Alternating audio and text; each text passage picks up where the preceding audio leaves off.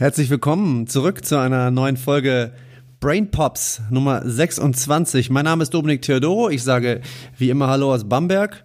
Und äh, natürlich muss ich auch unseren Co-Host, nein, eigentlich schon eher unseren Main-Host, der mittlerweile wirklich lange Haare bekommen hat auf dem Kopf, Lennart Stechmann. Lennart, wie geht's dir?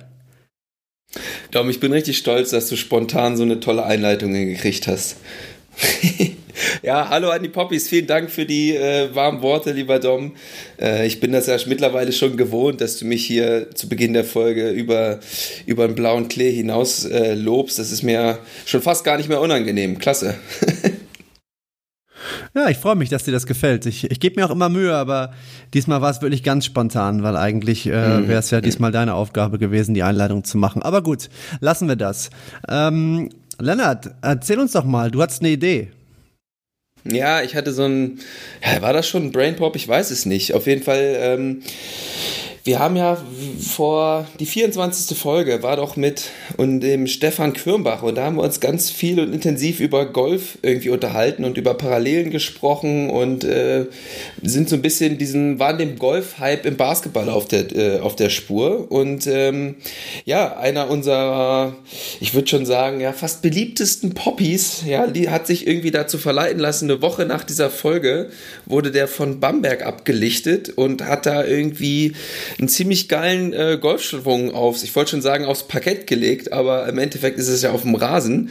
Und das habe ich mal angeguckt und da dachte ich so, ja, passt irgendwie, ne? Also ist, ist vielleicht doch kein Zufall. Und zwar ähm, hatte ich dann die Idee, dass wir den dann auch nochmal interviewen und mal so ein bisschen gucken, okay, warum spielt der denn Golf und könnte das mit dem jüngsten Erfolg vielleicht irgendwie was zu tun haben? Und die Rede ist natürlich von äh, Bennett Hund. Und ähm, ja, Dom, da bist du natürlich äh, nah dran und konntest ihn äh, für uns begeistern. Und jetzt freue ich mich, dass wir Bennett zu Gast haben. Hi Bennett. Äh, bevor Bennett jetzt was sagen darf, äh, muss ich noch dazu sagen, äh, dass äh, Lennart in einer Sprachnachricht äh, zu mir äh, gemeint hat, ach, der Bennett, der findet uns doch cool, der kommt doch bestimmt noch mal in die, äh, in die neue Folge.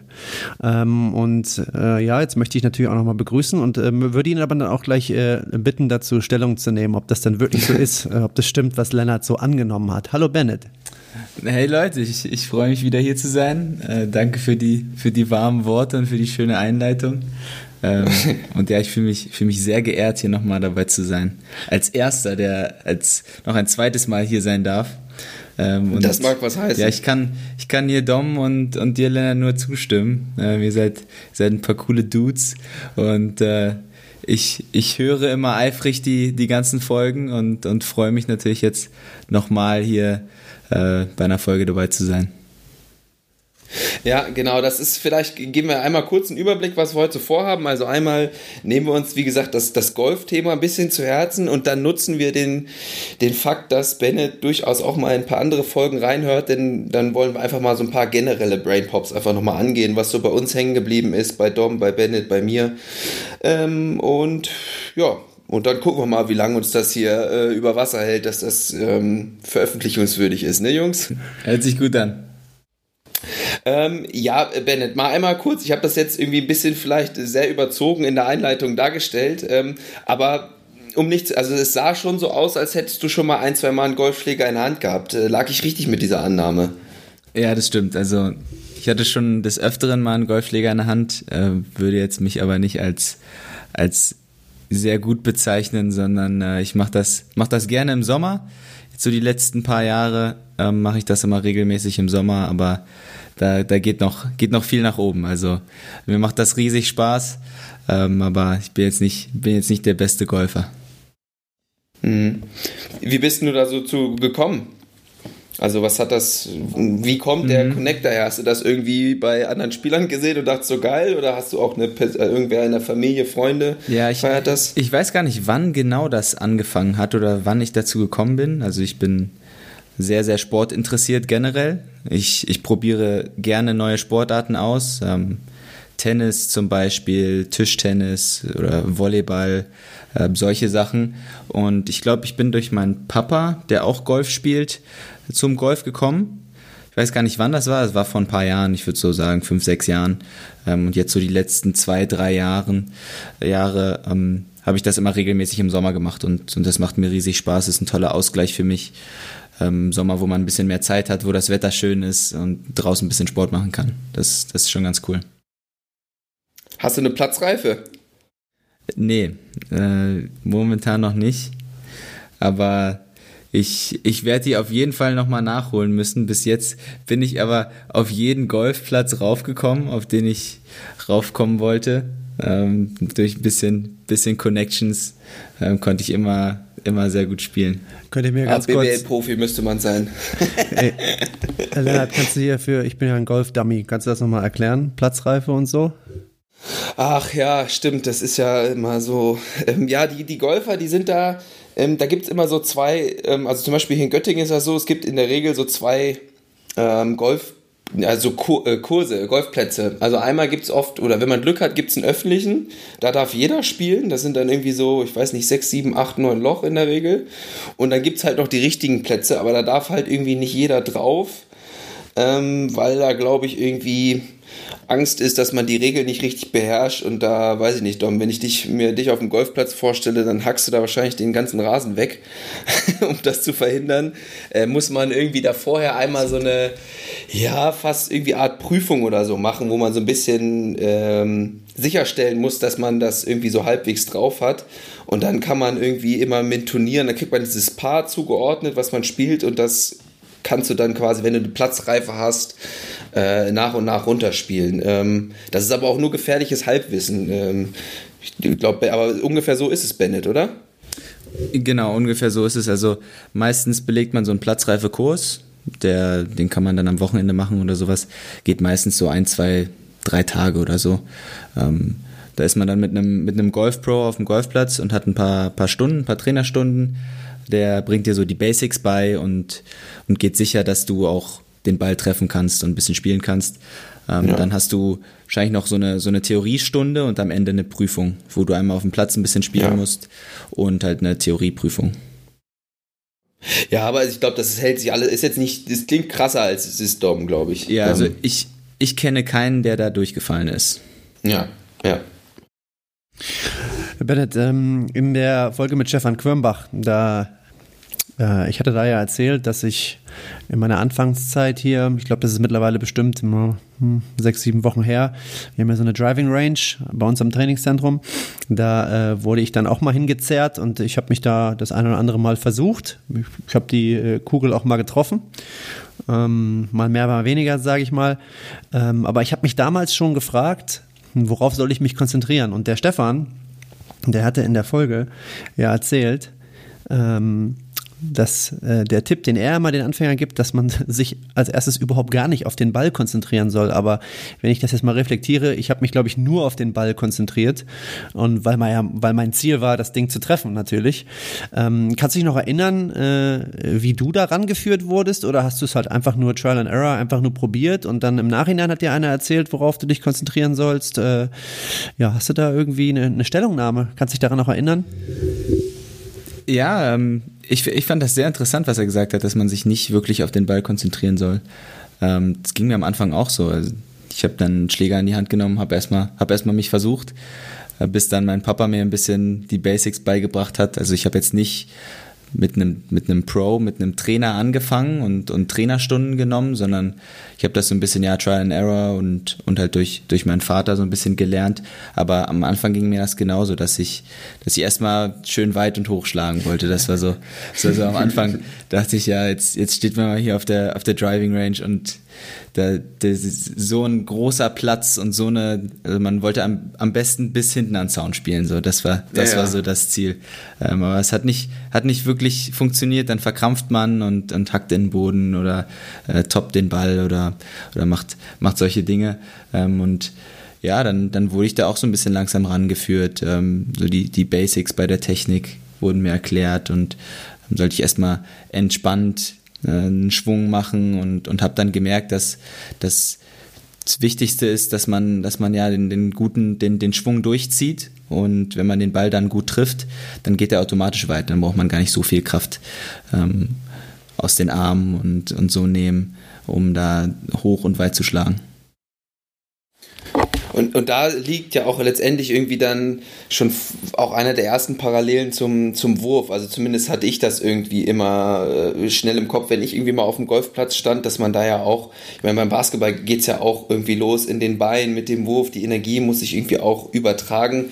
Und je verkrampfter du da bist, weiß ich nicht, wenn man zum Beispiel als Kind erinnert man sich dann, wenn man anfängt, irgendwie mal versucht, ein paar Dreier zu werfen, da verkrampft man irgendwie am Anfang total und dann sieht das irgendwie alles irgendwie komisch aus beim Dreier, weil man nicht mehr seine normale Wurftechnik an den Start kriegt und beim Golf ist das ja genauso, dass man da irgendwie locker äh, sein muss, damit diese Muskeln, wie du schon sagst, sich halt nicht verkrampfen oder das Mindset sich nicht verkrampft und dass sich das dann auf die äh, Muskeln überträgt.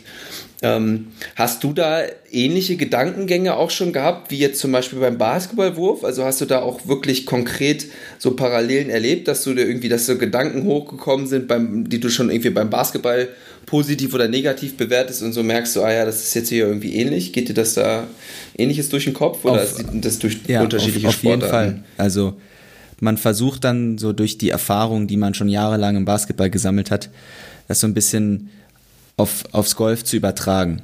Ähm, und jeder oder, oder ich hatte auch schon, schon viele Höhen und Tiefen ähm, im Basketball, äh, Erfahrungen mit, mit schlechten Quoten, man hat nicht getroffen, Scheißgefühl im Wurf oder so.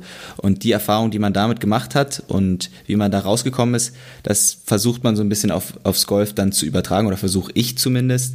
Äh, da so meine Erfahrungen, so von wegen, konzentriert man sich auf die Atmung ähm, oder konzentriert man sich nur auf eine Sache, zum Beispiel beim Wurf, wenn man sich da auf eine Sache, aufs Handgelenk oder auf den Ellbogen konzentriert, dass man das bei seinem Golfschwung auch macht. Also da versuche ich so ein bisschen parallel zu ziehen und mit den Erfahrungen, die ich im Basketball gesammelt habe, dass, da versuche ich, dass die mir auch dann im Golf helfen. Mhm. Du äh, hast vorhin erwähnt, dass du ähm, naja, größtenteils im, im, Sommer immer Golf gespielt hast, wo quasi keine Basketballsaison war. Ähm, hat sich das mittlerweile geändert, dass du jetzt, ich meine, wir haben es ja in meinem Video gesehen, dass du da bei dem Turnier mitgespielt hast.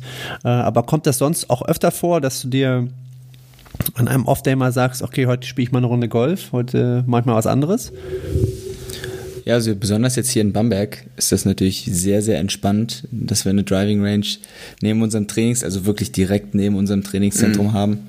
Ähm, da bin ich jetzt schon auch das ein oder andere Mal im Off-Day hin und habe da eine halbe Stunde oder eine Stunde ein paar Bälle abgeschlagen. Ähm, also das ist jetzt hier durch die perfekte Situation, kommt es schon des Öfteren vor. Oder, oder jetzt das, das kleine Turnier, das ich vor einer Woche gespielt habe. Ähm, das macht dann schon Spaß, an einem Off-Day sowas zu machen.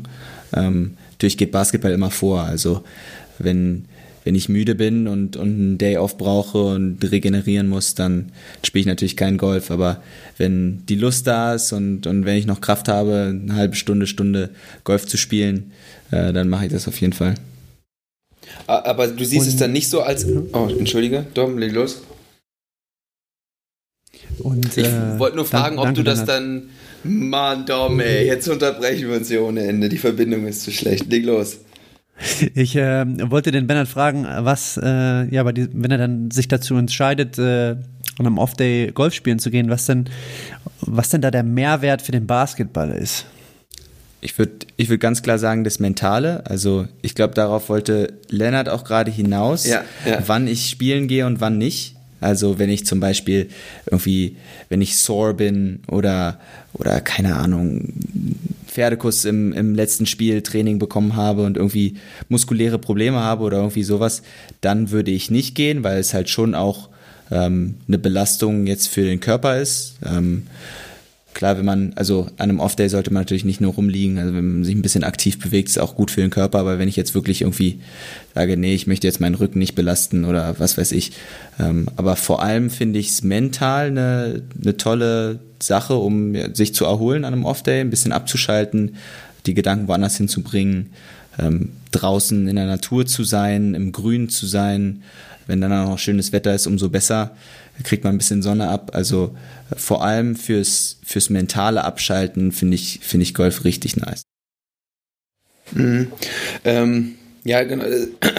Ich wollte tatsächlich eine ähnliche Frage stellen, äh, Dom.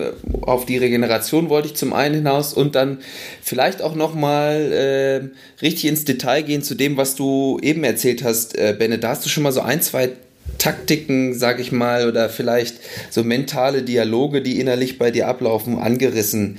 Ähm, Hast du irgendwie so eine Herangehensweise, sei es jetzt im Golf oder im Basketball, vielleicht an der Freiwurflinie oder so, wenn man mal einen Moment hat, zu überlegen, wie du deinen deinen Kopf so ein bisschen ruhig stellst, sei es jetzt vielleicht mal nach einem misslungenen Schwung oder Wurf vorher, dass du das rauskriegst, ähm, oder ist das bei dir alles eher unterbewusst? Ähm, nimmst du da gar nicht so viel bewussten Einfluss, nenne ich es mal? Ähm, generell versuche ich, wenn ich jetzt zum Beispiel an einer Freiwurflinie bin oder einen wichtigen Schlag jetzt beim Golf habe, auch wenn das jetzt nicht so oft passiert, an der Freiwurflinie stehe ich deutlich öfter, versuche ich nicht so viel nachzudenken. Ähm, mhm. Aber man denkt natürlich automatisch nach. So, also das, das Gedanken kommen auf jeden Fall und die muss man quasi so ein bisschen akzeptieren und damit einfach ganz entspannt umgehen. Ähm, ich habe natürlich an der Freiwurflinie immer so ein Ritual. Ich glaube, es hilft, sich auf die Atmung zu konzentrieren. Ähm, solche Sachen. Ähm, bisschen nochmal vor. Steve Nash hat das zum Beispiel immer gemacht.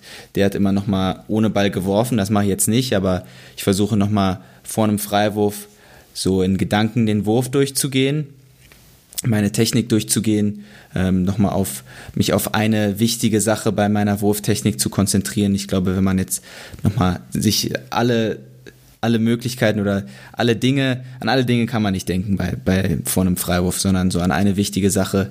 Ich nochmal in Gedanken hervorrufen, wie sich der, wie sich mein Wurf gut anfühlt, mhm. ähm, um das Feeling schon davor zu bekommen. Das finde ich ganz wichtig.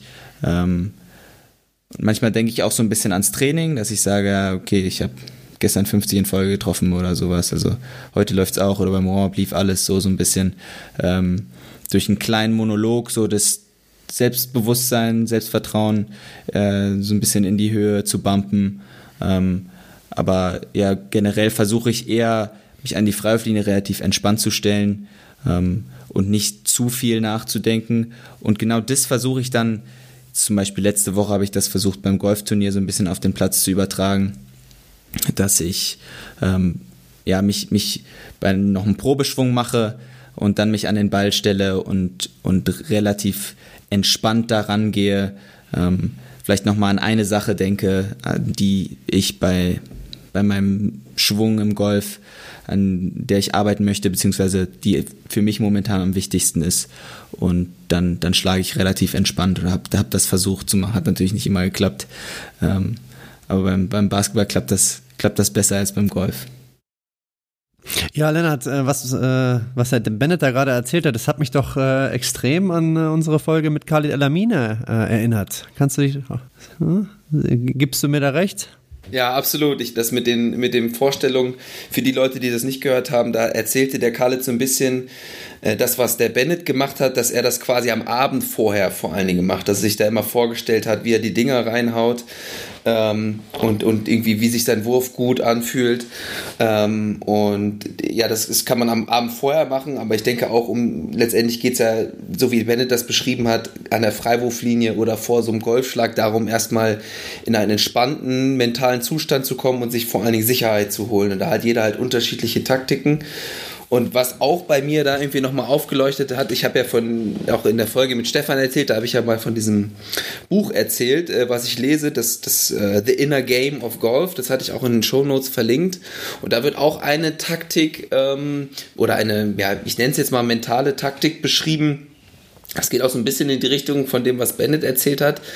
Ähm, und da geht es darum, dass sich Golfspieler quasi vorstellen sollten, vorm Putten, also wenn die quasi einlochen sollen, Putten sind die kurzen Schläge, die quasi dann ähm, äh, icing on the, on the cake äh, letztendlich sind. Und da sollten die sich vorstellen, wie sie den Ball aus dem Loch holen. Also quasi eine Verbindung mit einer oder eine einfache Bewegung mit dem Ziel des Ergebnisses verbinden und sich darüber die Sicherheit zu holen, dass quasi die Selbstzweifel, die du eventuell in deinem Kopf hast, dass du die so mit diesem einfachen Trick quasi so ein bisschen ausschalten kannst. Ähm, ich will damit nur sagen, Bennett hat ja auch schon unterschiedliche äh, Taktiken, sage ich jetzt mal, ähm, angerissen. Letztendlich geht es darum, wie holt man sich selber die Sicherheit. Und ich glaube, da äh, muss man einfach mal so ein bisschen rumprobieren und ausprobieren, äh, bis man da das ja, richtige Rezept für sich selber findet, äh, würde ich mal so behaupten. Ja, sehe ich auch so. Was mir äh, auch nochmal aufgefallen ist, jetzt nochmal auf, äh, auf äh, den Mehrwert für den Basketball vielleicht zu sprechen zu kommen. Keine Ahnung, äh, Bennett muss mir danach dann äh, wahrscheinlich helfen und, äh, und mir sagen, ob da meine äh, Gedankengänge richtig waren. Ähm, aber ich stelle mir halt vor, dass dieses dass der Sport Golf an, an und für sich natürlich irgendwo auch ein komplettes Kontrastprogramm zum Basketball darstellt. Ähm, beim Basketball, ja, da hast du viel Dialoge mit deinen Mitspielern, es wird laut, ja, du kannst, äh, wie soll ich sagen, du kannst ja sagen, oh, ich muss noch härter spielen, ja, ich muss mich noch mehr anstrengen ähm, und du redest mit den Coaches, mit deinen Mitspielern kontinuierlich, ja, du musst dich mit denen abstimmen, du musst viel kommunizieren, auch äh, während des Plays in der Offense, in der Defense, man holt sich zusammen, man spricht miteinander und wenn du jetzt überlegst, dass du dann auf den Golfplatz gehst, da ist ja, ist ja das komplette Gegenteil. Ja, du führst ja keinen Dialog mehr, du führst ja wahrscheinlich eher nur einen Monolog mit dir. Ähm, und bist halt draußen, es ist ruhig und du bist halt in einer komplett anderen Welt. Und ich kann mir halt auch vorstellen, dass das super zum Abschalten ist. Und das ist ja auch genau das, was der Stefan äh, in der letzten, in der vorletzten Folge auch ja das ein oder andere Mal erwähnt hat. Ähm, dass es einfach prima äh, dafür nützlich ist, dass man den, den Kopf einfach mal wegkriegt vom Basketball. Ist das was, wo du mir zustimmen würdest oder auch dem Stefan? Ja, auf jeden Fall. Also, das hast du exzellent beschrieben gerade, Dom. Ähm, also hast du mir sehr viel vorweggenommen schon ah, gerade. Was ich wollte gerade sagen, jetzt, ich, da kann man ja gar nicht zu, zu sagen. Da, da kann man wenig hinzufügen. Ähm, ja, also beim Basketball, beim, beim Spiel und beim Training, da ist die ganze Zeit was los. Also ähm, selbst auf der Bank kannst du nicht abschalten, weil du jederzeit wieder reinkommen kannst und ready sein musst. Vor allem auf dem Spielfeld, da ist, ist die ganze Zeit was los, Kommunikation. Ähm, du, du rennst von, von A nach B. Ähm, du hast so viele Sachen, auf die du achten musst. Aufmerksamkeit muss die ganze Zeit bei 100% liegen. Ähm, und beim Golf hast du halt, sagen wir jetzt mal, vier Schläge pro Loch und hast einen Schlag. Ähm, und dann läufst du eine Minute und dann hast du noch einen Schlag. Also das ist natürlich schon ein großer Kontrast. Klar darf man beim Golf auch nicht abschalten und, und muss sich konzentrieren und so, aber beim Basketball ist natürlich extrem viel los und vor allem die Kommunikation auf dem Feld. Du hast einen Dialog, beim Golf eher, eher ein Monolog, du musst dich mit dich selbst viel mehr beschäftigen und ähm, du hast auch viel mehr Zeit nachzudenken. Also wenn du, mhm. wenn du jetzt deinen ersten Schwung verhaust, dann ja, hast du erstmal eine Minute ähm, Zeit darüber nachzudenken, so ungefähr. Ja. Und beim Basketball geht es ja sofort weiter, hast du gar, kein, gar keine Zeit über deine Fehler nachzudenken. Also das ist auf jeden Fall eine Sache. Ähm, und ja, es ist schon, schon ein großer Kontrast, würde ich sagen. Und deshalb ist es, wie Dom gerade schon gesagt hat, sehr gut zum Abschalten. Und ja, ich glaube, deshalb machen es auch so viele Basketballer oder deshalb finden so viele Basketball diese Sportart cool und, und machen das gerne im Sommer oder in ihrer Freizeit, weil sie ein bisschen so ein Kontrastprogramm haben, weil sie ein Pro Kontrastprogramm haben, weil es ähm, draußen ist, weil äh, ja, du, du abschalten kannst, du in der Natur bist, äh, es jetzt nicht so intensiv ist, aber trotzdem du da sehr competitive sein kannst. Also es ist auch noch ein Wettkampf. Ähm, ja, und also mir macht sehr viel Spaß und, und ich glaube allen anderen Basketballern, die, die leidenschaftlich Golfer, leidenschaftliche Golfer sind, würden mir dazu stimmen. Ja, da würde ich ganz gerne mal kurz einhaken. Ach so. Nee, da, noch, äh, hak mal ein. Ich, ich komme da gleich drauf zurück. Ja, ich, ähm, ich wollte nämlich einhaken, was Bennett gesagt hat, was passiert, wenn man den ersten Schlag oder irgendeinen Schlag, Wurf, was auch immer ähm, verhauen hat. Also Umgang mit Fehlern, weil das war ja auch so ein bisschen was, was für mich persönlich aus der letzten Folge ein Brainpop war. Das heißt, ich würde jetzt mal so ein bisschen den Bogen äh, schlagen zu generell auch vielleicht anderen Folgen. Und da hatte ja, hatten wir den NBA-Scout Francesco Cavalli zu Gast. Ähm, und der hat, finde ich, für mich eine sehr, oder eine Sache gesagt, ein Brainpop für mich, der mich immer noch weiter bewegt hat, ist, dass er darauf achtet, wie Spieler damit umgehen, wenn ihre äh, Teamkollegen Fehler gemacht haben. Ja, wie ist da der Umgang dann damit?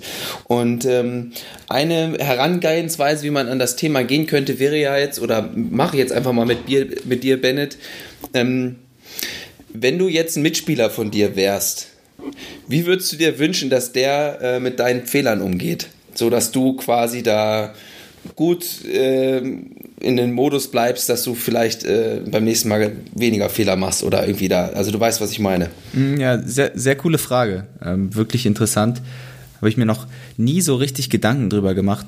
Aber jetzt, wenn ich jetzt so drüber nachdenke, würde ich sagen, auf jeden Fall, äh, ja, dass das positiv reagiert wird. Ich glaube, das ist das Wichtigste. Also ähm, ich glaube, jeder, der auf dem Basketballfeld steht oder so, geht es mir zumindest, weiß, wenn man einen Fehler macht. Ja, oder, oder weiß so ein bisschen, okay, Mist, das, das war, jetzt, war jetzt keine gute Aktion von mir. Ähm, das heißt, man ärgert sich meistens selber schon darüber und, und bringt so ein bisschen Negativität rein. Ja, von innen kommt so ein bisschen Negativität hoch. Und die versucht man natürlich als Spieler dann so ein bisschen wegzudrängen. Und das hilft, wenn Positivität von Mitspielern kommt. Dann, dann geht das leichter. Von wegen, auf geht's mhm. weiter, mhm. nicht schlimm, weiter geht's. Irgendwie sowas. Muss ja, muss ja gar nichts Besonderes sein. Einfach nur irgendwie zwei, drei Worte oder einfach nur ein Handshake oder irgendwie sowas. Ähm, weil wenn dann noch Negativität von einem Mitspieler reinkommt, dann, dann wird's wird's schwerer, die, die Frustration zu unterdrücken oder, oder sich aufs nächste Play zu konzentrieren. Also das ist schon, ich glaube, das hilft extrem, wenn, wenn Mitspieler positiv auf Fehler reagieren. Er kommt ja auch nicht von ungefähr oder wahrscheinlich würden dir viele Basketballer äh, zustimmen, also ich unter anderem auch, ähm, weil das ist ja eine Sache, die schon extrem auffällt, wenn man mal beim Basketballspiel zuguckt, wie da die Bank und die Mitspieler versuchen, eine positive Stimmung herzustellen. Also wird ja ständig abgeklatscht, ständig wird in, in Huddles zusammengekommen. Dom, Dom, du hast es vorhin auch so ein bisschen erzählt, sehr viel kommuniziert und ähm, da ist ja wirklich immer ein extremes Augenmerk darauf, eine positive Teamkommunikation Kommunikation zu haben, äh, sowohl wenn es gut läuft, als halt auch, wenn Fehler da sind, damit da die Leute irgendwie von dieser Energie auch, auch, auch äh, ja, zehren können im Endeffekt. Ne? Ja, ich glaube, da spielt auch die Bank eine, eine sehr, sehr große Rolle. Nicht nur die Mitspieler, die gerade auf dem Feld sind, sondern vor allem die auf der Bank. Ähm, weil manchmal ist ja so ein bisschen auf dem, auf dem Feld ist man dann auch mit sich selbst beschäftigt oder, oder irgendwie ein bisschen erschöpft oder sowas. Und wenn dann von der Bank halt positive Energie kommt, das ist schon, das, das trägt dann die fünf Spieler, die auf dem Feld sind, trägt das schon, schon mit. Und das ist, das ist sehr wichtig und ich glaube, das wird auch viel unterschätzt und vor allem in der jetzigen Zeit beim Turnier in München und auch jetzt ist das ist das noch wichtiger, weil du halt die Fans und die Zuschauer nicht hast und die Halle vielleicht ziemlich leise ist und die Bank mhm. hörbarer ist als sonst. Du auf dem, auf dem Spielfeld hörst du die Bank ähm, als, als Spieler und das hilft natürlich extrem und ähm, da kann ich nur Positives berichten aus dem, aus dem Turnier in München. Ähm, die Göttingen Bank hat da immer richtig Feuer gegeben, hier Dom an, an erster Stelle und ja, das, das ja. trägt, dann auch, trägt dann auch die fünf Spieler auf dem Spielfeld. Das ist total lustig, äh, dass du das jetzt äh, erwähnst, weil äh, als du gerade erzählt hast, war das genau das, was mir eingefallen ist, was ich auch am liebsten hier jetzt zum Besten gegeben hätte. Aber vielleicht eine kleine Anekdote dazu. Wir hatten ja ähm, äh, unser letztes Spiel gegen, gegen Alba Berlin mit Göttingen, da, da hatten wir ja ein sehr enges Spiel und ähm, da habe ich also ich will jetzt nicht sagen zum ersten Mal, aber da ist es einem dann natürlich extrem bewusst geworden, wie viel Energie von der Bank dann auf die fünf auf dem Feld äh, ja über äh, übertragen werden kann. Ähm, ich weiß noch, als es am Ende des Spiels gegen Berlin sehr eng war und ich glaube, wir weiß ich gar nicht, wir waren nur auch mit drei hinten, waren aber vorher schon mit 25 zurück oder irgendwie sowas.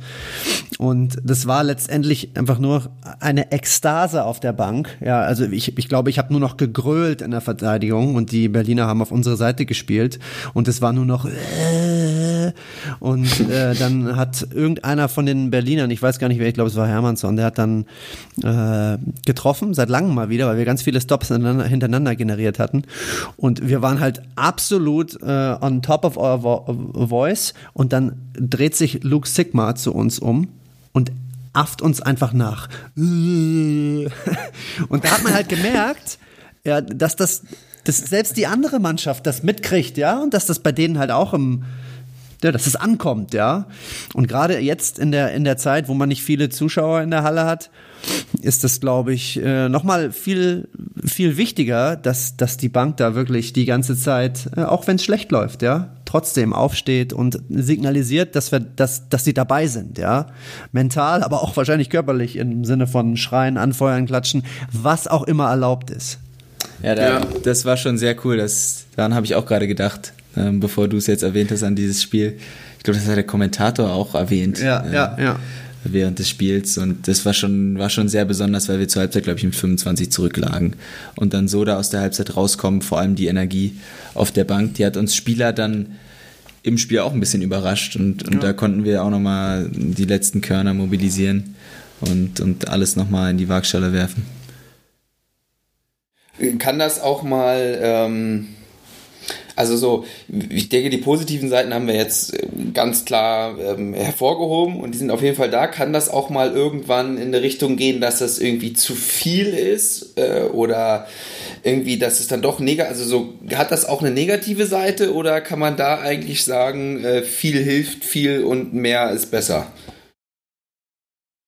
Ähm, ich würde sagen, generell kann man das schon unterschreiben viel hilft viel. Also vor allem, vor allem von der Bank, würde ich sagen. Aber es kommt natürlich auch so ein bisschen auf die Situation drauf an. Also wenn, wenn es nicht gut läuft und wenn man, wenn man nicht gut spielt, dann, dann hilft es auch manchmal, wenn man, wenn man angebrüllt wird. Oder wenn, wenn ein Spieler wirklich mal seine Mitspieler anbrüllt. Ein bisschen, dass man mal aufwacht, ja, und dass er ein bisschen mal so, so so Feuer wieder reinkommt, Intensität reinkommt. Und da hilft nicht immer positive Energie, sondern da muss dann auch mal so, muss auch mal ein bisschen Adrenalin mit rein und so. Ja, okay. Ja, Lennart, da kann ich auch noch hin, äh, hinzufügen. Ich glaube, es ist, es ist von der Bank immer einfach, ja, sein Team anzufeuern, wenn es gut läuft natürlich. Mhm. Aber ich glaube, die Kunst ist dann, wenn es vielleicht mal über einen längeren Zeitraum nicht gut läuft, da das richtige Mittel zu finden, ja, äh, um vielleicht doch nochmal einen Impuls zu setzen. Ne? Also ich glaube, man kann nicht immer das Gleiche machen, äh, äh das funktioniert nicht. Aber wie gesagt, äh, ja, gerade wenn es dann nicht gut läuft, da muss man dann irgendwie versuchen, was richtig zu machen. Ja, also wenn der Impuls hilft, dann sollte man natürlich weitermachen. Das ist, das ist natürlich ganz logisch. Aber wenn man anfeuert und anfeuert und immer irgendwie die, den gleichen Impuls setzt und der in diesem Spiel nicht funktioniert, dann sollte man schon gucken, dass man vielleicht auf eine andere Idee kommt, irgendwie ein bisschen anders daran geht, irgendwie dass, dass die Stimmung oder den Impuls anders setzt. Ähm. Ja, ähm, für jetzt, so, wir sind ja, haben ja jetzt schon angefangen. Ich habe mal schon mal einen Brain Pop von der letzten Folge von mir jetzt einfach mal so äh, gedroppt. Ähm, Dom oder, oder Bennett, äh, habt ihr irgendwie noch äh, Sachen aus den letzten Folgen, die es vielleicht, äh, die nochmal nachbesprochen werden sollten oder wo man nochmal ein bisschen tiefer eintauchen könnte? Ähm, ja, also die, die Folge mit dem Francesco fand ich sehr, sehr interessant und also ich war eigentlich fest davon überzeugt, dass ich weiß, was so ein Scout alles macht. Aber da war ich schon an der einen oder anderen Stelle sehr überrascht, äh, wie ja, flexibel der sein muss und wie viele Sachen der beachten muss. Ähm, ich fand es einfach nur extrem cool, nochmal da einen Einblick zu bekommen und ähm, fand es sehr, sehr cool zu wissen, wie individuell so ein Scouting-Job ist oder wie, wie individuell gescoutet wird. Wenn man jetzt erst an so einen Scout denkt, dann ja, denkt man, okay, der, der guckt, was ein guter Spieler. Es gibt schlechte Spieler, gute Spieler und dann sortiert er irgendwie so ein bisschen. Aber das ist ja so, so viel individueller. Es gibt so viele Ligen, es gibt so viele verschiedene Trainer, verschiedene Teams und jedes Team, jeder Trainer braucht irgendwie einen anderen Spieler, braucht einen anderen Spielertyp. Ähm, braucht vielleicht noch einen, der irgendwie als, als zwölfter Mann reinpasst. Es gibt so viele verschiedene Rollen, die man ähm, erfüllen muss als Spieler oder die es gibt ähm, auf so unterschiedlichen Levels. Also es wird ja durchgescoutet von NBA bis, bis Regionalliga, wird ja, wird ja mittlerweile durchgescoutet und ähm, mittlerweile haben ja viele Regionalliga-Teams auch, auch Ausländer und so, ähm, die aus den Staaten kommen oder äh, was weiß ich und die, die alle gescoutet werden. Und das fand ich halt nur sehr, sehr cool zu wissen, wie facettenreich das ist und, und wie viele ja, verschiedene Spielertypen ähm, man scouten muss und man finden muss. Ja, vor allen Dingen in Europa, also es gab ja einige Unterschiede, wie er scoutet äh, NBA versus Europa, ähm, aber ich fand vor allen Dingen bei Europa interessant, wie gut man irgendwie auch das Team kennen muss, also wenn man jetzt für zum Beispiel ein bestimmtes Team scoutet oder einem bestimmten Team Spieler empfehlen muss, wie gut man auch das Spielsystem oder wie du gesagt hast, den, den Coach kennen muss. So, der kommt mit dem zurecht, das könnte passen, das könnte nicht passen. Ähm, auf was man da alles achten muss, das war ja wirklich äh, unglaublich und was es dann für positive, aber auch negative Geschichten äh, schreiben kann. Ne? Äh, was für Kleinigkeiten das dann hängt. Ja, du musst quasi, musst quasi jeden gut kennen. Du musst den Trainer gut kennen und du musst die Spieler gut kennen, um, um einschätzen zu können, ja. ob das passt. Ja, und dann wahrscheinlich auch die, die Situation von dem Verein. Ne? Das muss man dann natürlich auch noch irgendwie im, Hintergrund, im, äh, im Hinterkopf haben. Ne?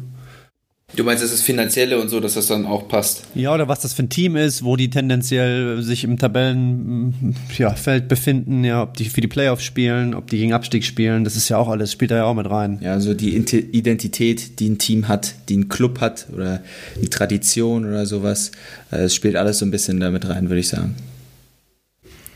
Ja, mir ist da auch noch äh, eine Sache hängen geblieben äh, bei der Folge. Der, das ist ein bisschen, glaube ich, lief so ein bisschen unter dem Radar. Ich, ich weiß jetzt nicht, ob ich das Zitat ganz genau so hinbekomme. Lennart, vielleicht erinnerst du dich da, müssen wir mal gucken. Äh, der hatte irgendwie gesagt, ähm, dass ihm mal, ich weiß nicht wer, ob es ein Freund oder ein, ein Trainer war oder auch ein Scout, der hatte ihm gesagt, you only know where the good players are when you have seen a lot. Ähm, ich weiß nicht, kannst du dich daran noch erinnern, Lennart? Das hat für mich, yeah. mhm. das hat für mich wieder so ein bisschen, naja, dieses, äh, ja, du musst halt investieren. Ja, wenn du in, irgend, in irgendwas gut sein willst, dann musst du da halt auch die entsprechende Zeit investieren und das Eigeninteresse haben, dich zu verbessern. Ja, und das war genauso wie, er hatte ja auch gesagt, I never stop scouting a player. Ja, das geht ja auch wieder in die in dieselbe Richtung, ja. Und das ist auch so ein bisschen meine Philosophie. Ich versuche halt auch immer zu investieren und äh, mich auch immer selber zu reflektieren, aber einfach damit ich nicht stehen bleibe, ne? Da, damit es ständig weitergeht und ja, damit man sich äh, weiterentwickelt. Und das, das ist mir halt in der Hinsicht so ein bisschen hängen geblieben. Das fand ich äh, relativ cool, wie er das gesagt hat. Ja, fand, also stimme ich dir zu, Dom. Das fand ich auch sehr, sehr interessant. Vor allem, weil sich ja wirklich jeder Spieler weiterentwickelt von Jahr zu Jahr. Also ähm, du bist ein anderer Spielertyp, wenn du 20 bist, wenn du 22, 25. Also es geht ja wirklich schnell auch bei vielen Spielern, vor allem bei jungen Spielern. Ähm, aber dann auch im, im Alter müssen ja die Spieler, Profispieler, ihren Spielstil umstellen. Wenn du nicht mehr so athletisch bist, wenn du langsamer wirst, dann stellst du ja automatisch dein, dein Spiel um. Und das finde ich halt auch wirklich cool, dass du als Scout, du musst den Spieler eigentlich durchgängig weiter scouten. Du hörst nie auf. Das hat er auch gesagt, hast du ja auch gerade das Zitat gesagt. Ja, und dann halt und dann immer quasi das immer im Hinterkopf behalten, sämtliche Spieler und dann irgendeine Situation, da passt es dann mal halt für den Spieler und dann geht er plötzlich durch die Decke. Also er hatte da ja das Beispiel mit dem äh, Alfonso McKenzie, das war mir jetzt nicht so bekannt, McKinney. aber was man, McKinney, äh, ja, siehst du mal, also ich weiß nur, dass der irgendwie bei den Warriors da gespielt hat und der muss ja einen kometenhaften Aufstieg gehabt haben, aber auch jetzt noch vielleicht noch ein aktuelleres Beispiel ist ja auch in den NBA Finals. Ähm, Du schüttelst du den Kopf? Was war das? Kometen was? Aufstieg. Kometenhaften Aufstieg. Komet, Kometenhaften Sag, Kennt ihr das? So, ich habe Affen verstanden. Ja, ich habe auch Affen verstanden. So. Gut, dass wir es nochmal eingegangen sind. ähm, ja, aber ich wollte nochmal auf ein aktuelleres Beispiel hinaus und zwar wahrscheinlich werdet ihr auch aktuell die ähm, NBA Finals verfolgen und da finde ich ist eine witzige Geschichte der, der Duncan Robinson, der zum einen nicht wirkt, also das ist ein Shooter der Miami Heat, die spielt gerade in den Finals und der war vor zwei Jahren, glaube ich, noch am College und ähm, der ist nie davon ausgegangen, dass der wirklich hoch spielt. Also der hatte das nie so richtig auf dem Schirm, dass der irgendwie ein ganz guter Basketballer ist und hat das eigentlich immer so ein bisschen tief gestapelt und hatte schon irgendwie Nachrichten geschickt an irgendwelche Unternehmen, für die er irgendwie gerne arbeiten würde, von The Athletic und als Blogger und so, weil er irgendwie meinte, ja, meine Karriere ist bald vorbei. Und hat er da, da wurden wirklich Screenshots rausgesucht und jetzt plötzlich steht er in den NBA Finals, weil der halt genau in diese Miami Heat Kultur gepasst hat. Sowohl persönlich als halt auch vom Spielstil her. So von wegen, hier, äh, rotz alles rauf, das tut unser, ähm, unser, äh, unsere Offense gut und dann, dann trifft er, wenn er halt die Dinger trifft, dann geht das äh, richtig durch die Decke plötzlich und er ist 24, 25 und hat da erst seinen, seinen richtigen, äh, ist da erst richtig durchgestartet. Ähm. Ne, also das ist wirklich eine, eine coole Geschichte und eine coole Anekdote auch, ähm, dass halt ein Team muss aufeinander abgestimmt sein. Es können nicht, man kann nicht die zwölf besten, potenziell besten Spieler einfach sich zusammenstellen, sondern die Rollen müssen auch stimmen. Und wenn so ein, so ein Duncan Robinson da gut reinpasst, dann ist es, das ist es natürlich perfekt für ihn und für die Heat. Ähm, aber man, also das ist ja dann auch das, das Schwierige an so einem so einem Scouting-Beruf, denke ich mal, oder auch als Coach, wenn du, wenn du dein Team zusammenstellst, dass du da wirklich zwölf Spieler findest, die gut aufeinander äh, eingestellt sind und die gut zusammenspielen können und dass jeder da seine Rolle wirklich zu 100% ausfüllen kann. Ja. Ja, mir hatte noch eine Sache ist mir da auch noch hängen geblieben äh, bei dem Francesco. Also generell, ich war da irgendwie auch, als ich dem, ich mache es ja immer so, wenn die Folgen dann rauskommen, dann äh, möchte ich Lennart ja auch noch mal nachträglich äh, mir anhören. Ähm, und ja, ich finde, man, man kriegt dann immer noch viel mehr mit ähm, wenn man es sich dann im Nachhinein nochmal anhört, ähm, dass so Sachen, die man halt während man aufnimmt, teilweise dann so, oh, das habe ich ja gar nicht mitbekommen, als wir aufgenommen haben. Ähm, da hat er aber auch, da habe ich ihm die Frage dir. gestellt, was für, ja, ja, äh, dachte ich mir. da äh, habe ich äh, ihm die Frage gestellt, was dann wichtiger sei, äh, dass ein Spieler halt vernünftige, gu gute Statistiken hat äh, oder ob es halt ein guter Typ ist. Und er dann wie aus, wie aus der Pistole einfach äh, er geantwortet hat, naja, natürlich muss er ein guter Typ sein, er ist viel wichtiger. Und das finde ich ja einerseits, ich, ich weiß nicht, wir hatten darüber ja auch schon mal äh, im Podcast gesprochen, Lennart, einerseits äh, denkt man sich dann, ja, irgendwie komisch, weil es geht letztendlich um Basketball. Aber wenn das halt menschlich nicht passt, dann bringt bring, bring das Basketballerische demjenigen ja auch nicht. Und Francesco, ich zitiere ihn mal, hat er gesagt, uh, if you're not a good guy, you cannot uh, put up good stats uh, because you're probably going to get, going to be cut of the team. Und ja, da ist schon irgendwie was dran, ne? Aber ich finde, das ist ja, das ist ja, verrückt. Man kann halt nicht alleine ein Spiel gewinnen. Du brauchst halt deine Mitspieler und musst halt mit denen zusammenspielen können und funktionieren können. Und ich glaube, so ein Team merkt auch relativ schnell, wenn da ein Spieler nicht reinpasst. Und der Spieler selbst merkt auch schnell, wenn er da nicht reinpasst. Ähm, und deshalb ist es ja, da stimme ich Francesco 100% zu, das ist, das ist das Wichtigste. Beim Golf zum Beispiel, also weiß ich nicht, da kann man vielleicht auch ein, auch ein Bad Guy sein. Spielt man ja alleine, äh, ist man ja auf keinen anderen angewiesen. Äh, muss man ja zum Beispiel jetzt nicht im, im, Team gut spielen können oder sowas, sondern wenn du, wenn du gut golfen kannst und äh, ja, bist halt alleine auf dem, auf dem Platz. Kannst auch ein Bad Guy ja, genau, sein. dann musst du im Grunde nur dich, dich irgendwie glücklich stellen und darauf achten, dass du selber in einem guten Modus bist und musst genau, halt nicht darauf achten wie in einem Teamsport. Haben. Ja, genau. Äh, dass die anderen ähm, da irgendwie äh, sich wohlfühlen oder wie auch immer. Ähm, ja, ich, äh, da habe ich jetzt irgendwie noch mal einen ganz kurzen, eine kleine Sache auch. Wir haben ja jetzt im Golf mit Bennett mit dir jetzt viel drüber gesprochen. Okay, was brauche ich jetzt persönlich, um in einen guten Zustand zu kommen? Jetzt mental gesehen, äh, körperliche lassen wir jetzt mal kurz äh, außen vor. Und in so einem Team ist das ja ein, soziales Konstrukt, das muss irgendwie so zusammenpassen. Und da würde ich dann jetzt doch nochmal kurz auf die Fehler hinweg, weil ähm, ich hatte ja schon des Öfteren mal von, ähm, von einem Tool hier erzählt, was wir hier auf der Arbeit viel benutzen ähm, und was wir auch schon, Dom, du, du, du stöhnst schon auf, aber was ich da nochmal sagen wollte ist, ähm, da gibt es so eine, da messen wir unterschiedliche Variablen und eine ist, wie gehst du oder wie schnell bemerkst du eigene Fehler?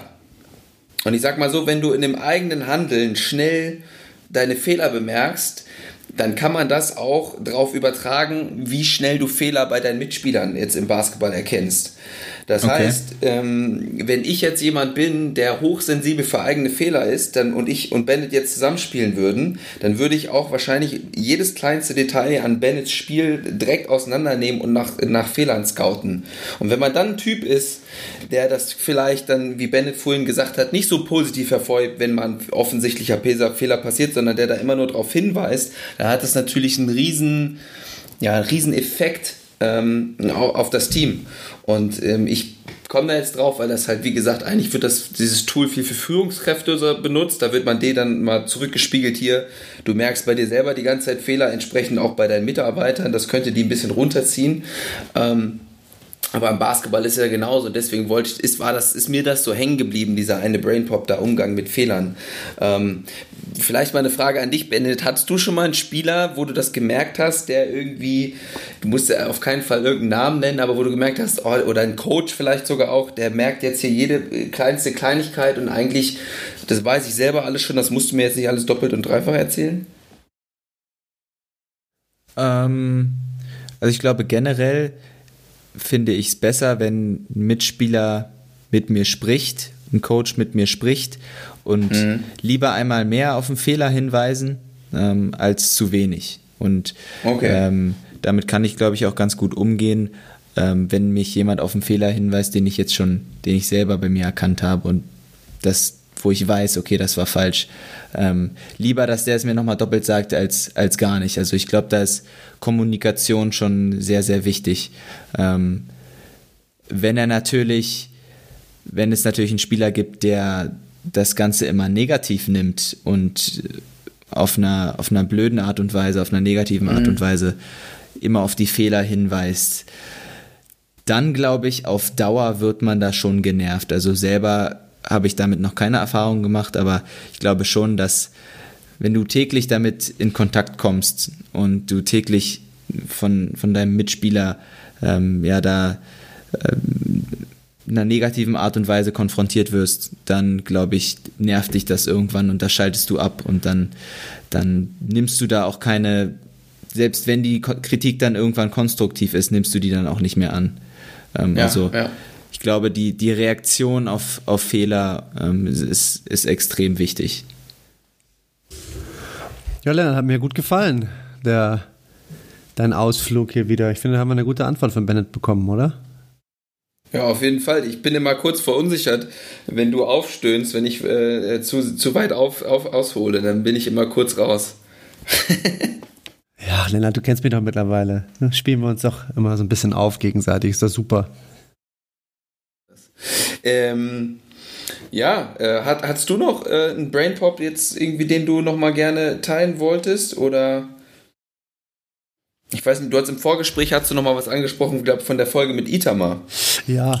Ähm, Oder meinst du, das passt jetzt hier nicht nee, so gut definitiv, rein? Definitiv. Also bei Itamar, ähm, ja, da habe ich auch sehr, sehr viel drüber nachgedacht. Äh, die Folge haben wir ja genannt. Ähm, you gotta play the kill. Äh, ja, genau. You gotta kill the player inside you. Wow, das war ein richtig guter Dreher.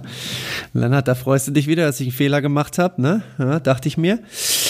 Deine Reaktion gerade war auch nicht okay, aber okay. ähm, nee, warte mal, wie müsste ich damit jetzt umgehen, äh, Dom? Äh, das, äh, das passiert jedem Mal. Okay, Beim nächsten Mal kriegst du es bestimmt richtig gut hin. Ich habe großes Vertrauen in deine äh, Podcast-Fähigkeiten als Host hier. Ja, ja also nochmal, um darauf jetzt äh, zurückzukommen. Ähm, da habe ich eine, wirklich danach noch eine lange Zeit drüber nachgedacht und ich bin auch immer noch nicht zu einer Entscheidung gekommen. Ich wollte das Buch, was der, äh, was der Itama uns äh, empfohlen hat, das wollte ich definitiv mal lesen, wo der eine Coach sich darauf halt bezogen hat, äh, dass du halt lernen sollst, äh, den, den Spieler in dir äh, ja, zu begraben. So langsam, aber sicher. Ähm, da weiß ich immer noch nicht ganz genau, äh, was ich davon halten soll. Äh, deswegen muss ich, glaube ich, das Buch unbedingt mal lesen. Aber das fand ich super, äh, sehr interessant und auch generell seine ganze Herangehensweise, dass er sich als Coach halt ständig hinterfragt und reflektiert und äh, er niemals zu alt zum Lernen ist ähm, und natürlich auch irgendwo diese, diese Einstellung von ihm äh, gegenüber dem Kraftraum, dass ihm das total wichtig ist. Ähm, das hat mir natürlich, finde ich natürlich super. Ähm, aber auch, ach, man hat einfach in der Folge, glaube ich, super mitbekommen, was für, was für eine gute Person der, der Ita, äh, Itama ist. Und äh, das habe ich da für mich so mitgenommen. Ja, und ich glaube, äh, Bennett, was ist aus, bei dir so Spieler, hochgekommen bei dem Zitat?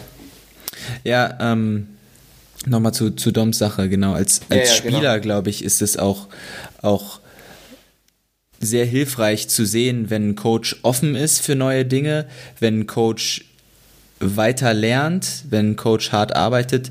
Das sind, glaube ich, auch so Dinge, die, wo du als Coach dann Respekt bekommst vom Spieler so Respekt zurückbekommst vom mhm. Spieler und, und der Spieler dich dann auch wirklich ernst nimmt, von dir was lernen will, wenn er merkt, okay, ähm, der ist jetzt nicht auf seine Theorien, auf seine Ansichten sozusagen eingeschränkt und will nichts Neues wissen, ist nicht, nicht offen für, für andere Dinge. Ähm, ich glaube, das ist auch, wenn, wenn die Spieler das merken, dann dann ist es, dann kann da eine richtig gute Beziehung zwischen Spieler und zwischen Spielern und Coach entstehen. Ja, genau, wenn man halt merkt, dass der bei dir als Spieler da richtig drauf achtet und, und versucht, äh, äh, besser zu werden, ne? also dir da quasi bei hilft und auf, dich auf deine Fehler hinweist, aber halt auch gleichzeitig bei sich selber guckt, also dass das keine One-Way-Street ist. Ne? Das, äh, das finde ich jetzt gerade nochmal interessant an euren Ausführungen. Äh, das passt ja super gut rein, auch zu dem, was wir irgendwie eben auch schon erzählt haben. Ja. Ja, coole Sache. Ähm, da haben wir doch wieder einiges hier äh, eine Sache, Brain Pops ausgegangen. Ja. ja, eine Sache noch. Leg los. Ein, ein Brain, Brain Poppy fällt mir noch ein. Ähm, die, die Folge mit, mit Carsten Straube. Ähm, oh ja. Die fand ich auch sehr interessant und was ich gar nicht wusste, und ich glaube, das wissen auch viele Spieler nicht, wie intensiv die Referees arbeiten und wie viel Video die schauen und auch was für eine Nachbereitung die von Spielen haben, wenn die, sagen wir mal, einen Fehler machen oder sowas, dass die den Fehler nachbereiten müssen und, und analysieren müssen und, und nach dem Spiel ähm, ja immer, immer quasi nochmal ihre eigene Leistung, so wie, wie Spieler nochmal Video gucken und reflektieren, machen das die Referees auch. Ich glaube, ähm, das, das ist, war nochmal sehr interessant, äh, das zu erfahren, weil ich glaube, als Spieler hat man schon immer irgendwie schlechte Erfahrungen mal mit einem mit einem Referee gemacht und wenn der Referee keine Fehler macht, dann fällt er nicht auf, sondern der der der Schiedsrichter fällt nur auf, wenn er einen Fehler macht und der Schiedsrichter sozusagen nur im Spotlight, wenn er mhm. wenn er nicht so gut pfeift gerade und, ja, und wenn super Beispiel, du kannst 99 Sachen richtig machen, aber eine Sache machst du verkehrt und das ist genau das, an das sich genau. jeder immer erinnert. Genau. Ja, und dann muss man sich nur mal vorstellen, ne, wie reagieren äh, Spieler, Coaches und auch Zuschauer halt auf die Fehler von Refs. Ihr habt es gerade schon angehauen, da bist man dann direkt der, der Depp der Halle. Und mit dem Druck umzugehen, ne, das ist ja, also es ist eine unfassbare Leistung und da äh, gebe ich dir recht, Bennett, das kam wirklich bei dem äh, Carsten sehr gut äh, raus, wie sehr oder ja, ja, doch, wie groß, wie, mit wie viel Respekt äh, er zumindest und von, so wie er es erzählt hat, auch seine Kollegen mit dieser Aufgabe umgehen, weil das ist ja schon echt ein immenser Druck. Also so, du hast es hervorgehoben oder wir haben es jetzt heute mehrmals hervorgehoben, wie, wie wichtig das ist, der Umgang mit Fehlern, dann positiven Umgang zu haben. Und wenn man, wenn Leute keinen positiven Umgang mit den Fehlern von Leuten haben, dann ist das bei Schiedsrichtern. Ja, und die Coaches sind da ja auch mal sehr, sehr raffiniert. Die reagieren dann extra mal oder dann holen sie sich mal extra einen Tee ab oder irgendwie sowas. Also die versuchen ja dann auch immer so ein bisschen so ein paar Mind, Mind Games mit den Referees äh, zu spielen, um da irgendwie noch das Beste für, für das Team rauszuholen. Also da muss man, glaube ich, als, als Referee auch schon, schon sehr abgebrüht sein, eiskalt sein und da so einfach so sein, sein Ding durchziehen. Ja, Dom, ich finde, da könnten wir uns auch nochmal wieder eine weitere Perspektive da aus, ich sag mal, aus dieser Ecke des Sports irgendwie nochmal hier reinholen, oder? Ja, ja. Das fand ich, ich irgendwie da, ganz interessant. Ich hab da auch wen, ob du das glaubst oder nicht. Oha, jetzt bin ich gespannt. Willst du schon teilen oder ist das, ja, ist das noch intern? Ich hätte da Connections zu einem Schiedsrichter, der momentan Pro A pfeift. Ah ja, ja gut, dann lassen wir es mal so im Argen, aber ich bin gespannt. Ja. Ja, ich muss sagen, äh, war wieder eine wunderschöne Runde hier. Ja, Bennett hat äh, wieder richtig äh, geliefert. Ja? absolut, absolut. Äh, Lennart, du auch. Du auch, Lennart. Ach, danke, ähm, danke, Dom. Du, du auch, Dom. Abgesehen von diesem einen kleinen Fehler, ja.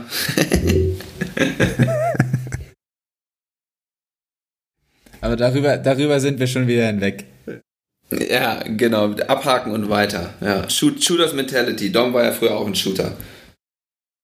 Ganz genau. Ist er, ist er jetzt immer noch? Ja, ich mache auch ja ab und zu die Profis nochmal lang. Ja, das ist, äh, wenn ich so einen Tag habe, wie gestern, nee, heute habe ich auch wieder 9 von 10 Dreiermäuse reingehauen. Also. Oh, wow. Naja, hässlich, aber gehen rein. Der, der erste muss immer reingehen, dann, dann läuft's. ähm, ja, ich würde sagen, ähm, ich würde jetzt noch mal kurz einen Aufruf an die Poppies und zwar ähm, wir haben ja jetzt hier über schon über mehrere ältere Folgen auch gesprochen und da unsere äh, Brain Pops ausgepackt. Ähm, Wäre doch mega cool, wenn wir da äh, nochmal in eine weitere Diskussion auch vielleicht mit ein paar bisschen Feedback von den, von den Hörern bekommen, bisschen Bezug nehmen. Äh, hattet ihr ähnliche Brain Pops? Ist euch was ganz anderes irgendwie immer ins Gedächtnis gesprungen, als ihr die Folgen gehört habt? Da immer gerne Nachrichten an uns und äh, wir geben uns da eigentlich auch immer Mühe, das alles äh, zu lesen lesen und dann vielleicht auch mal in der Folge hier aufzunehmen. Ähm, ja, das wäre so mein Anliegen zum Schluss. Äh, Dom, wie, wie sieht es bei dir aus? Willst du auch noch was loswerden an die Poppies oder, oder, oder Bennett auch? Nö, erstmal nicht. erstmal nicht. Also, also fleißig weiterhören, würde ich sagen. Das ist ein kleiner, ja, genau, kleiner Aufruf richtig. von mir. Ähm, vielleicht auch mal nochmal Freunden, Familie nochmal weiter sagen. Weil, also Mund-zu-Mund-Propaganda bitte. Ja, ja, ja, was ihr hier leistet, ist schon, schon echt cool und ähm, auch wirklich äh, facettenreich und in jeder, in jeder Podcast-Folge ist was Neues dabei, sind neue, neue Poppies dabei, die man sich wirklich äh, ja, zu Herzen nehmen kann und ähm, also wirklich wirklich Quality Content hier und, und ich freue mich immer, wenn, wenn eine neue Folge rauskommt und die höre ich immer super gerne. Vielen Dank. Und dann, Dom, nachdem du die Einleitung schon so grandios gemacht hast, kannst du jetzt auch das Schlusswort halten. Ja, äh, vielen Dank äh, für eure Zeit. Mir hat es wieder Spaß gemacht. Ähm, äh, das mit den langen Haaren bei Lennart, das stimmt wirklich. Der muss mal wieder zum Friseur. Äh, ansonsten würde ich sagen, hören wir uns wieder in zwei Wochen. Danke, Le äh, Lennart, danke, Bennett. Und danke, dass ich dabei sein durfte erneut. Bis demnächst. Bis demnächst. ciao. ciao. ciao.